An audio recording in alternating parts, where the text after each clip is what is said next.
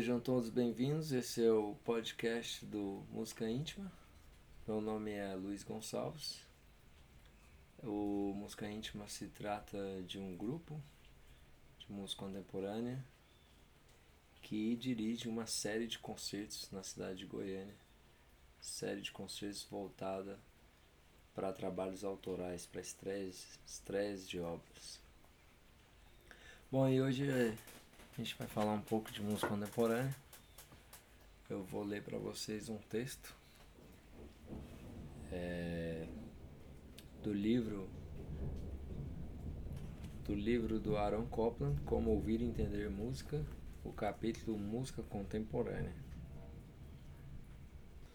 O porquê de muitos amantes da música se sentirem desorientados em relação à música contemporânea ainda é uma questão que constantemente se repete. Eles parecem conformados com a ideia de que as obras dos compositores atuais não são para eles. Por quê? Porque eles simplesmente não conseguem compreendê-las, como foi dito recentemente por um músico amador. Muitos ouvintes ainda hesitam quando lhes é dito que uma música é moderna. No passado, em meados dos anos 20, todas as músicas com tendências progressivas eram agrupadas sob o título de ultramodernas. Mesmo hoje em dia, ainda persiste a ideia de que clássico e moderno representam dois estilos musicais absolutamente irreconciliáveis um apresentando problemas palpáveis e o outro se, debatendo justamente com os insolúveis. A primeira, a primeira coisa a ser lembrada é que os artistas, em geral, são profissionais sérios e não têm o propósito de brincar com seu público. Isso, por sua vez, pressupõe do ouvinte mente aberta, boa vontade e uma certa confiança a priori no que eles fazem. Os compositores variam imensa, imensamente em alcance e objetivo, em temperamento e expressão. Por isso, a música contemporânea traz, transmite não um tipo, mas muitos tipos diferentes de experiência musical. Além disso, também é importante lembrar que alguns compositores da atualidade podem ser de muito fácil compreensão, enquanto outros podem ser muito difíceis. Ou mesmo peças diferentes de um mesmo compositor podem se adequar a uma ou a outra categoria. Em meio a isso, existe um grande número de autores contemporâneos, que variam entre ser bastante acessíveis e realmente difíceis. Rotular toda essa variedade musical sob o único título de moderna é claramente injusto e pode levar o ouvinte à confusão. Pode ajudar, no entanto, trazer alguma ordem ao aparente caos da composição contemporânea, dividindo alguns dos seus principais expoentes de acordo com o relativo grau de dificuldade na compreensão dos seus respectivos estilos. Muito fácil. Shostakovich e Khachaturian, Francis Poulenc e Eric Satie, Stravinsky, Stravinsky e Schoenberg no início de carreira e ainda Virgil Thompson. Bastante acessível. Prokofiev, Villa-Lobos, Ernest Bloch, Roy Harris, William Walton, Malipiero e Britten. Razoavelmente difícil. Stravinsky, em um momento posterior de sua carreira, Bela Bartok, Milhaud, Chaves, William Schumann, Honegger, Hindemith e Walter Piston. Muito árduo, Schoenberg, do meio para o final de sua carreira, Alban Berg, Anton Weber, Varese, Dalla Piccola, Krenek, Roger Sessions e às vezes Charles Ives. Não é necessário que você concorde com minhas avaliações comparativas. Isso é apenas para mostrar que nem toda música nova deve ser pensada como igualmente inacessível. A escola dodecafônica de Schoenberg é o osso mais duro de roer até para os músicos.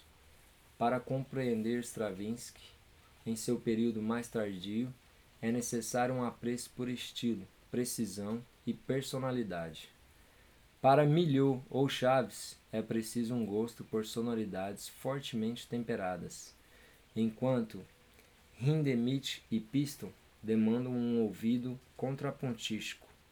Para Poulenc e Thompson, deve-se ter uma inteligência espirituosa, e para Vila Lobos é necessária uma sensibilidade para o que é luxuriamente, luxuriantemente pitoresco.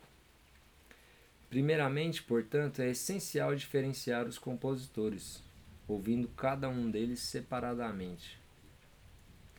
Atento para que o músico está querendo comunicar. Os compositores não são todos iguais, cada um tem seu próprio objetivo. E o ouvinte sábio mantém esse objetivo em mente.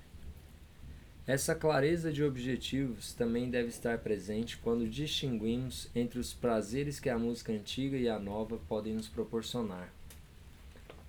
As pessoas continuarão a estranhar a música contemporânea enquanto persistirem na tentativa de encontrar os mesmos padrões sonoros ou a mesma espécie de deleite musical vivido ao apreciar as grandes obras dos mestres do passado. Esse ponto é crucial. Meu apreço pela música de Chopin e Mozart é tão forte quanto o que tenho por qualquer outro compositor mais próximo. Mas isso me ajuda muito pouco quando me sento para compor, porque o mundo deles não é o meu, e sua linguagem musical não é a minha. Os princípios subjacentes à sua música são tão convincentes atualmente quando foram em sua época mas com esses mesmos princípios pode-se produzir, e de fato se produz, um resultado muito diferente. Quando se aborda um trabalho musical dos dias atuais com pretensões sérias, é preciso primeiro compreender qual é o objetivo do compositor, e então ter a expectativa de ouvir um tipo de tratamento diferente do que era habitual no passado. Ao lidar com elementos e formas musicais, diversos exemplos foram citados para mostrar como compositores recentes adaptaram e estenderam nossos recursos técnicos para seus próprios fins expressivos. Essas extensões do, dos procedimentos convencionais implicam necessariamente a capacidade por parte do ouvinte de se doar, seja por instinto, seja pelo treinamento, para o estilo pouco conhecido. Caso, por exemplo, você se veja rejeitando uma música porque ela é, porque ela é muito dissonante, isso indica provavelmente que seus ouvidos são pouco acostumados ao vocabulário musical da, da atualidade e que precisa de mais prática, ou seja, treinamento para ouvir. Sempre existe a possibilidade de que a falha seja do próprio compositor por ter escrito dissonâncias sem inspiração obstinadas. Ao ouvir uma obra nova, o conteúdo me melódico, ou mesmo a falta dele, pode ser uma fonte de confusão. Você pode muito bem deixar de ouvir a simples melodia que pode ser cantarolada. As melodias atualmente podem ser incantáveis, especialmente na escrita instrumental, mesmo porque elas vão muito além do, dos limites da voz humana. Ou elas podem ser muito tortuosas, irregulares ou fragmentárias, para ter qualquer apelo imediato. Estes são atributos expressivos que podem temporariamente confundir o ouvinte. No entanto, dados os objetivos amplos da invenção melódica contemporânea, o compositor não pode retornar à simples e às vezes óbvia escrita melódica de tempos passados. Presumindo um compositor talentoso, audições repetidas devem esclarecer o apelo de longo alcance de sua linha mais intrincada. Por fim, há a acusação repetida com mais frequência que qualquer outra, que a música atual parece evitar o sentimento e a emoção, que é meramente racional e inteligente, em vez de significativa emocionalmente. Um breve parágrafo dificilmente poderia tratar adequadamente este equívoco persistente. Se a obra de um compositor contemporâneo lhe parece fria e intelectual, pergunte a si mesmo se você não vem se, se utilizando de padrões de comparação inadequados. A maioria dos amantes de música não percebe até que ponto está sob a magia da abordagem romântica para a música. Nosso público passou a identificar o romantismo da música do século XIX como análogo à arte musical em si. Porque o romantismo foi, e ainda é, uma forma tão poderosa de expressão, as pessoas tendem a esquecer que boa música foi escrita por centenas de anos antes do florescimento dos românticos. Acontece que uma parte considerável da música da atualidade tem mais vínculos estéticos com aquela música do que tem com os românticos. O jeito desinibido, impulsivo e fervoroso do melhor romantismo não é o nosso jeito. Até mesmo o segmento da composição contemporânea, que claramente tem conotações românticas, tem o cuidado de se expressar de forma mais discreta, sem exageros. E assim deve ser, pois a verdade evidente é que o movimento romântico havia, atingido seu apogeu no final do século XIX e não havia nada de novo a ser extraído dele. A transição do romantismo para um ideal mais objetivo de música foi gradual, já que os próprios compositores tiveram dificuldades com essa ruptura. Não é de admirar que o público em geral leve tempo para aceitar a implicação completa do que vem acontecendo. O século XIX foi o século romântico por excelência. Um romantismo que encontrou sua forma de expressão mais característica na música. Talvez isso possa explicar a contínua relutância do público amante da música em admitir que com o um novo século um tipo diferente de música deveria surgir.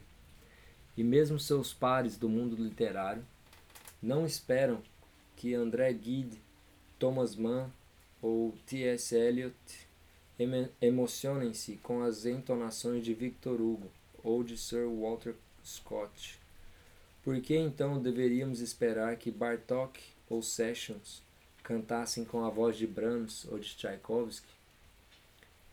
Quando uma peça contemporânea lhe parecer seca e racional, quando ela parecer estar emitindo pouco sentimento ou emoção, há uma boa chance de que você esteja sendo insensível ao discurso musical característico de sua própria época. Esse discurso musical, se for verdadeiramente vital, certamente inclui um lado experimental e controverso. E por que não? Por que o típico amante da música de nossos dias mostra-se tão relutante em considerar uma composição como possivelmente uma experiência desafiadora? Quando ouço uma nova peça musical que não compreendo, fico intrigado. Quero entrar em contato com ela novamente na primeira oportunidade. É um desafio. Mantém vivo meu interesse pela música. Se depois de ouvi-la repetidas vezes, uma obra continua a não me dizer nada, não concluo que a composição moderna está em condição lamentável. Concluo simplesmente que essa peça não é para mim. Tenho observado com pesar, no entanto, que minhas reações não são o padrão. A maioria das pessoas parece ressentir-se do controverso na música. Elas não querem que seus hábitos de escuta musical sejam perturbados. Usam a música como um sofá. Querem ser postos para descansar sobre ela relaxar e ser consolados do estresse da vida diária. Mas a música séria, em momento algum, foi feita para ser usada como soporífero. Em especial, a música contemporânea é criada para acordá-lo, não para colocá-lo para dormir. Destina-se a agitar e provocar, mudar você, podendo até mesmo exauri-lo. Mas não é por esse não é por esse o tipo de estímulo que você vá ao teatro ou ler um livro? Então por que fazer uma exceção para a música? Pode ser que a música nova soe estranha, pela única razão de que, no decurso da audição habitual, ouve-se muito pouco dela em comparação com a quantidade de música convencional executada ano após ano. O rádio e os programas de concertos os anúncios dos produtores de discos e de seus representantes, os currículos escolares comuns, todo todos enfatizam a ideia, mesmo que inconscientemente, de que a música normal é a música do passado, música que já provou seu valor. Uma estimativa bastante otimista indica que apenas um quarto da música que ouvimos pode ser chamada de contemporânea. E essa estimativa aplica-se principalmente à música ouvida nos maiores centros musicais. Sob essas condições, a música contemporânea provavelmente continuará a ser estranha, a menos que o ouvinte esteja disposto a fazer o esforço extra necessário para quebrar a barreira do desconhecimento. Não sentir necessidade de se envolver na expressão musical do seu próprio tempo é se fechar para uma das experiências mais estimulantes que a arte musical pode proporcionar.